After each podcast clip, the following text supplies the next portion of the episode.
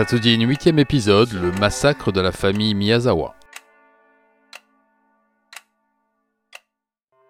S'il est évident pour tout le monde aujourd'hui que le taux de criminalité au Japon est l'un des plus bas au monde, il est une composante supplémentaire à prendre en compte. Le taux de résolution des crimes.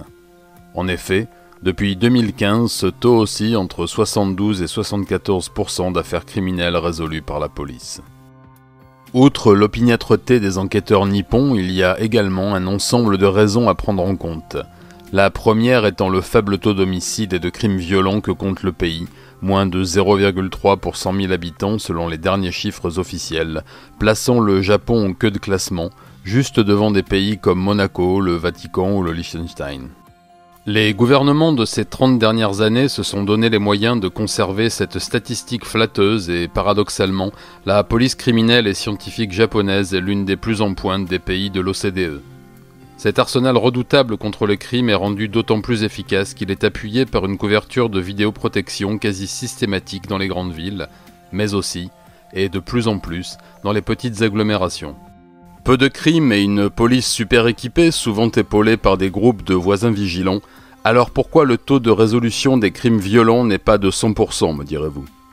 Outre le facteur aléatoire, il ne faut pas oublier la forte proportion du crime organisé dans ces statistiques. Gangs de Yakuza qui disposent de services de nettoyage, tels que l'on peut en voir dans les films, et qui, le plus souvent, rendent toute scène de crime inexploitable et se sont rendus maîtres dans l'art atroce de faire disparaître les cadavres. Depuis le regain d'activité de ces bandes du crime organisé, les autorités mettent tous les moyens possibles pour endiguer cette nouvelle vague de violence, et les derniers événements de Sasaki, près de Nagano, une fusillade mortelle entre gangs, ont prouvé que les bandes criminelles ne restent plus impunies et que la police dispose de nouveaux moyens ultra efficaces dans cette lutte. Mais voilà, dans cette mécanique bien huilée, il reste toujours le facteur aléatoire, l'élément humain et la circonstance particulière et parfois, un crime à l'apparence banale reste sans solution, même aujourd'hui, à l'ère de la police scientifique de pointe. En fouillant dans les archives consultables de la Metropolitan Police de Tokyo pour mon premier livre, je me suis rendu compte que le pays comptait plus d'une centaine d'affaires non résolues, de cold case, depuis ces 50 dernières années. Une brigade entièrement dévolue à la résolution de ces affaires travaille depuis quelques années, avec les technologies d'aujourd'hui, à essayer de percer le mystère de ces affaires qui, à ce jour, restent sans réponse. C'est dans ces dossiers que je vous propose de plonger avec moi.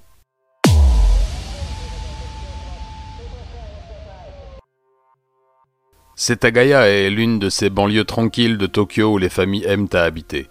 À portée de train du centre de Tokyo, vert et épargné par le stress des embouteillages, du bruit et de la pollution, cet arrondissement ressemble à la banlieue bourgeoise et heureuse dont tout le monde rêve pour élever ses enfants.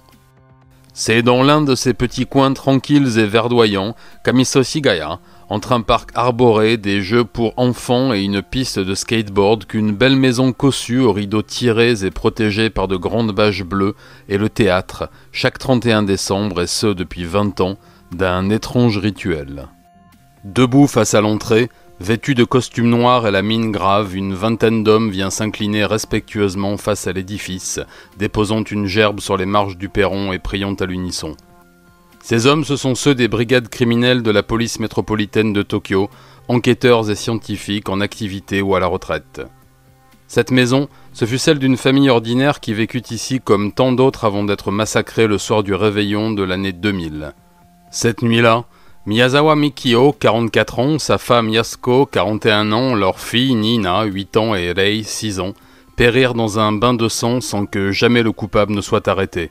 Alors malgré tous leurs efforts et les moyens considérables mis dans cette enquête, les policiers honteux viennent demander pardon aux âmes des défunts de n'avoir pas trouvé l'auteur de ce quadruple meurtre d'une rare atrocité.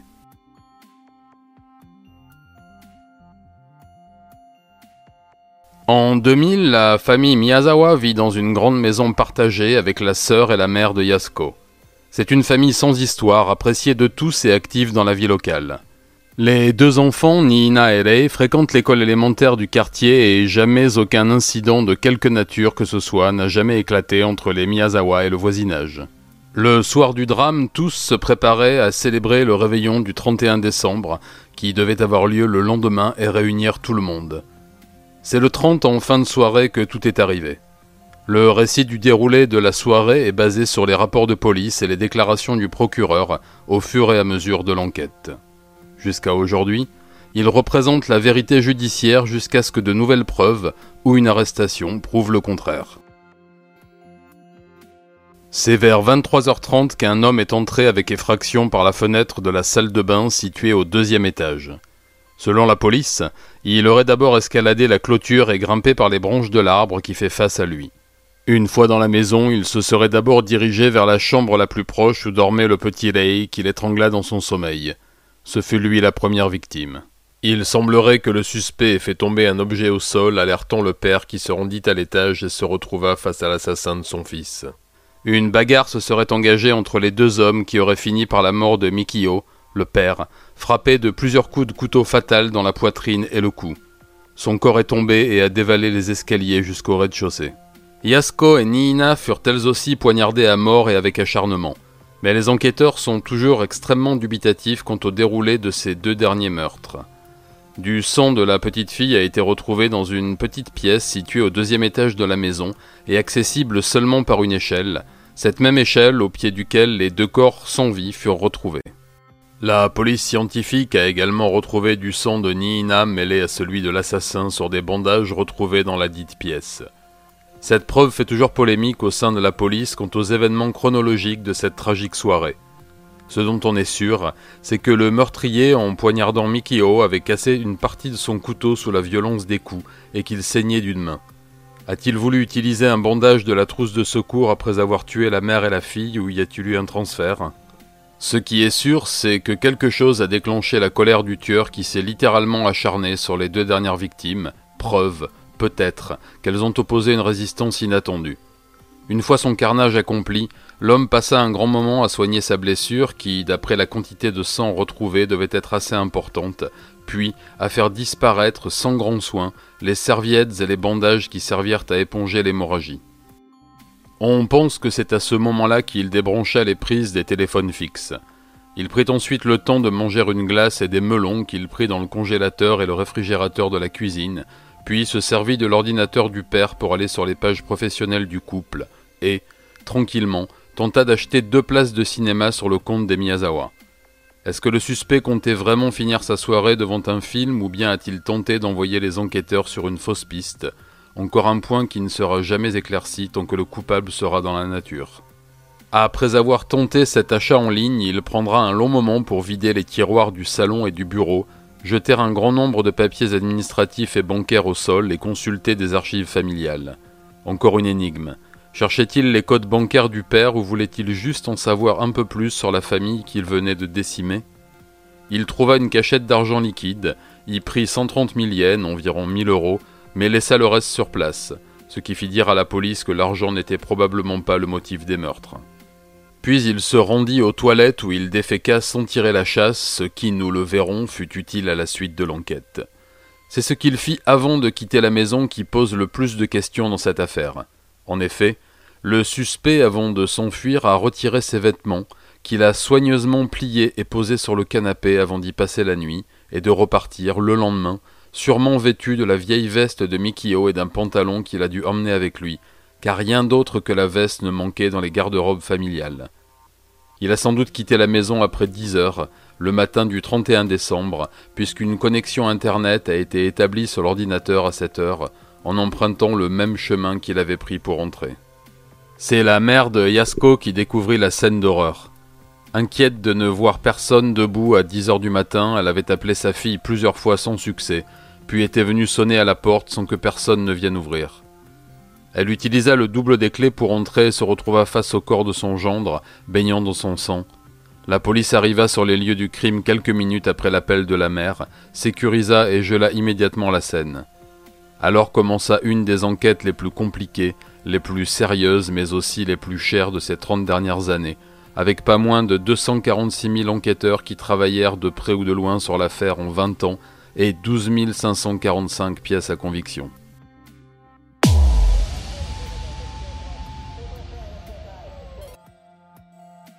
Tout d'abord, les vêtements du suspect retrouvés sur place.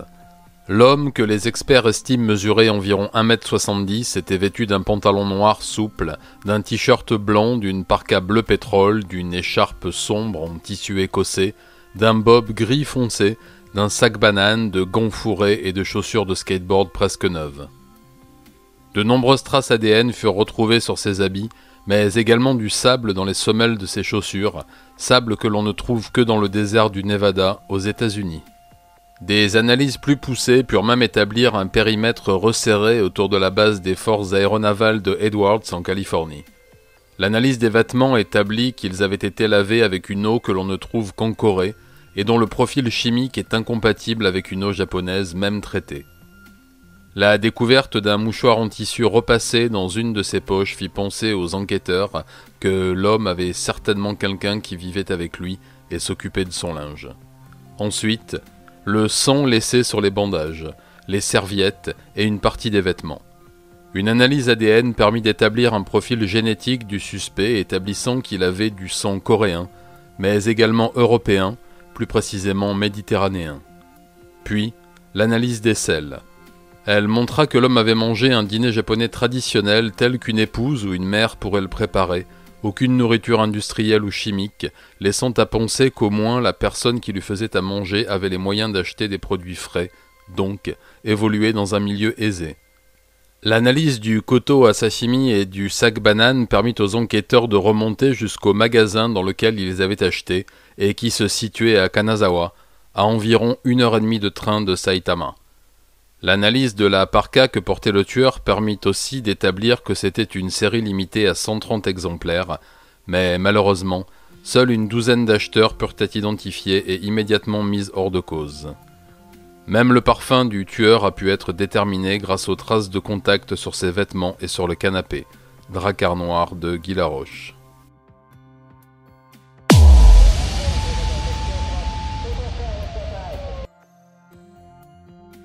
Ils ne manquèrent pas dans cette affaire. Le premier fut celui de la mère de Yasko qui affirma avoir entendu un bruit sourd vers 23h30, heure à laquelle le suspect a commencé son forfait. Il pourrait s'agir du bruit de son gendre tombant dans les escaliers, de l'échelle qui permet de monter à l'étage qui se déplie, ou d'un corps projeté contre le mur lors d'une bagarre. Un voisin témoigna avoir assisté à une altercation entre Mikio et de jeunes skaters à qui il reprochait de faire trop de bruit et de faire peur à ses enfants. Mais personne ne corrobora ces dires et l'âge des jeunes qui utilisaient le parc, entre 13 et 17 ans, ne correspond pas à celui du suspect estimé entre 25 et 30 ans. Un agent de sécurité parla d'un gang de motards affiliés au Yakuza qui venait régulièrement se rassembler dans le parc mitoyen à la maison des Miyazawa buvant, invectivant les familles alentours. Mais le style vestimentaire et le modus operandi sont trop éloignés de ceux des bikers. Un voisin témoigna avoir vu un homme habillé de sombre qui traînait souvent autour de la maison, comme pour y faire des repérages. Mais le profil de l'individu, décrit comme ayant la cinquantaine, ne colle pas avec celui du suspect non plus. Les caméras de surveillance de la station Seijo Gakuen Mae ensuite, qui montrent un jeune homme portant les mêmes vêtements et ce dans cette station située à à peine 500 mètres du lieu où a été acheté le couteau. Malheureusement, la qualité de l'image ne permet pas de voir son visage. Un commerçant dans la même station de train reconnut les victimes et affirma, ticket de caisse à l'appui, qu'ils étaient venus y faire des courses le jour des meurtres. Est-ce que le meurtrier les a repérés et suivis depuis là? Un promeneur tardif affirme avoir vu un homme près de la clôture des Miyazawa vers 23h30, soit à l'heure à laquelle le suspect est entré dans la maison.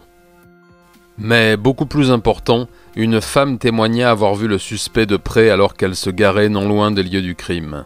Elle affirma qu'il avait bondi devant elle se cognant sur son capot et qu'elle avait clairement vu que sa main était en sang. Cependant, elle ne donna pas son nom au policier du 119 qu'elle appela et, malgré les appels à témoins de la police, ne rappela jamais. Un chauffeur de taxi, quelques semaines plus tard, dit avoir pris en charge trois jeunes gens, dont un avait une blessure à la main et avait laissé des traces sur sa banquette arrière. Malheureusement, le nettoyage semble avoir rendu toute analyse impossible. Enfin, le personnel d'une clinique de Tobunikko, à environ 30 km de Soshigaya, le lieu du crime, affirma avoir soigné un jeune homme métis d'une trentaine d'années au plus qui avait une profonde coupure à la main. Mais personne ne lui a demandé d'où venait cette blessure et surtout, il avait payé l'intervention en liquide, ne laissant aucun nom.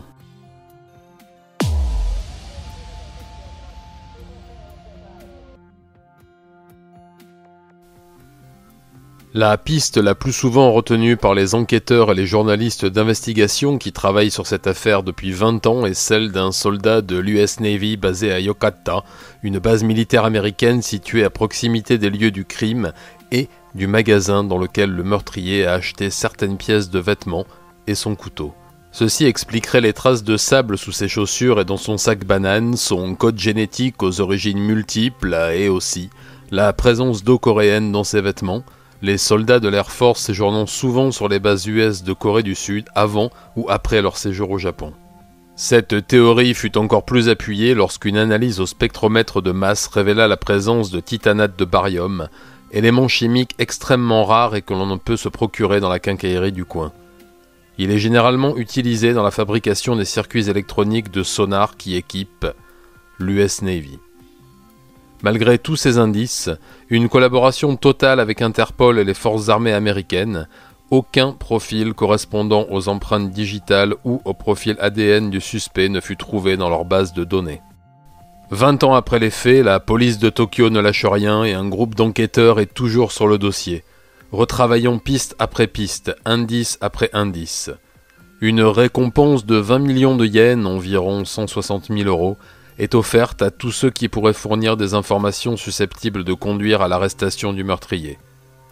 Une plaquette disponible en plusieurs langues a été éditée par la police métropolitaine de Tokyo, résumant l'affaire avec force détails et photos de pièces à conviction, pour aider ceux qui, il y a 20 ans, auraient vu ou entendu quelque chose sans penser que cela aurait pu avoir de l'importance. Devant l'émotion légitime suscitée par cette affaire, le Parlement a fait lever la durée de prescription des crimes de sang et tant la population que la police et la famille Miyazawa gardent l'espoir de retrouver le coupable de ce massacre abominable. De nombreux livres ont été écrits sur le sujet, dont certains émettent des hypothèses variées, parfois fantaisistes, mais pour l'ensemble de ces ouvrages, les enquêteurs ont systématiquement opposé l'impossibilité de ces théories par la preuve. Une des pistes qui reste sans explication est celle d'une statue bouddhiste au Jizosan en pierre, habituellement placée pour célébrer le culte du passage de la vie à la mort, placée à proximité du lieu du crime, 100 jours après le drame. Malgré les nombreux appels des forces de l'ordre via les médias, personne ne sait qui l'a placée là. Un proche de la famille, une personne émue par ces morts brutales ou le tueur lui-même. Comme vous le savez, les indices et les informations ne manquent pas. De nombreuses questions ont pu être résolues grâce au travail admirable de la police de Tokyo, mais la plus importante reste en suspens. Qui a tué la famille Miyazawa? Et vous? Qu'en pensez-vous? J'espère que ce podcast vous aura plu et appris quelque chose sur ce pays qui, quoi qu'il en soit, reste le mien. À très bientôt pour de nouvelles affaires. Matane